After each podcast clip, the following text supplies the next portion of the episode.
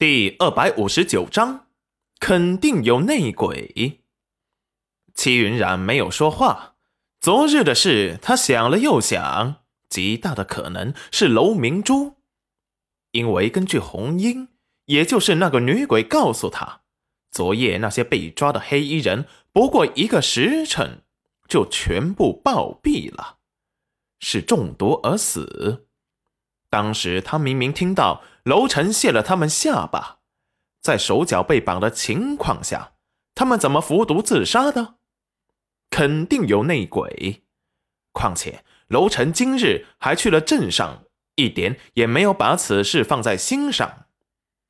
他想，是不是这楼臣早就知道了是楼明珠下的手，所以才会故作不知，掩盖事情的真相？昨日刚一审问，楼臣就说他们可能是敌国的奸细，要押回京城审查，就是不知道裴元君知不知道这件事情。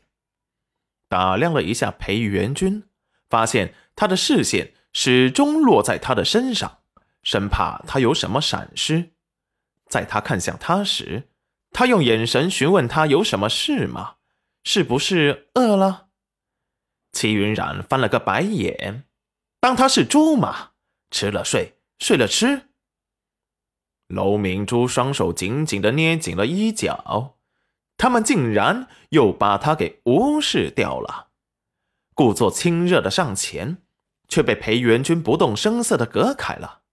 楼明珠一阵尴尬：“君哥哥，这是做什么？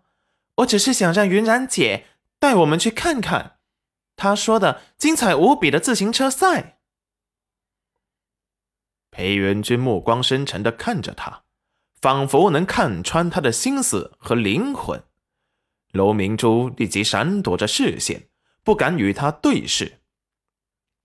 没什么，只是昨日方神医说我娘子动了胎气，怕是不能够满足明珠公主的愿望，不如你自己带着侍女去吧。那里有专门的客服讲解员，你想说，你想知道什么都可以问他们。楼明珠心底暴怒，面上却带着几分委屈。君哥哥，你怎么对猪猪这么生疏？楼臣淡定的视而不见，看戏。他这个妹妹三年前就喜欢上了裴元君。还声称这辈子非君不嫁，吵得他十分头疼。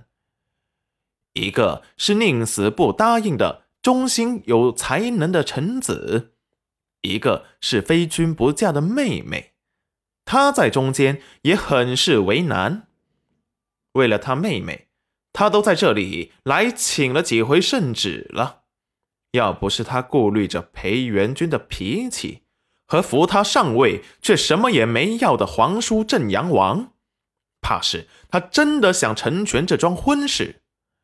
这次他前来这里，一是为了看大皇子，二就是为了看戚云染，丞相大人的妻子，看他到底有什么魅力。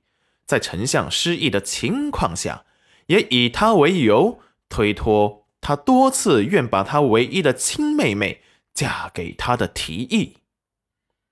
开始，他想象中，戚云染会是一位弱柳扶风的女子，需要攀附男子而过活的农家女子。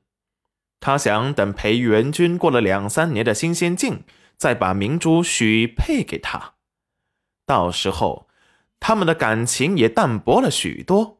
裴元君也不会埋怨他，而王叔也不能责问他，他还拉拢了一个忠心的臣子，两全其美的事情。直到见到了戚云染，才知道，依着他的才能和自信，是不会为一个男人而停留的。要是裴元君真的负了他，怕是他会直接甩了他。自己过得潇洒自在，一瞬间就激起了他心底的兴趣。原是想要刁难他的心思全部熄灭。凭什么裴元君可以拥有这么有趣的妻子，他后宫的那些妃子竟没有一位能与他相比。不知是什么心理，他放任了明珠找他的麻烦。昨日见他从楼上跌落下来，他身体有一瞬间的紧绷，可是心底却更希望他的孩子就能这样摔没了。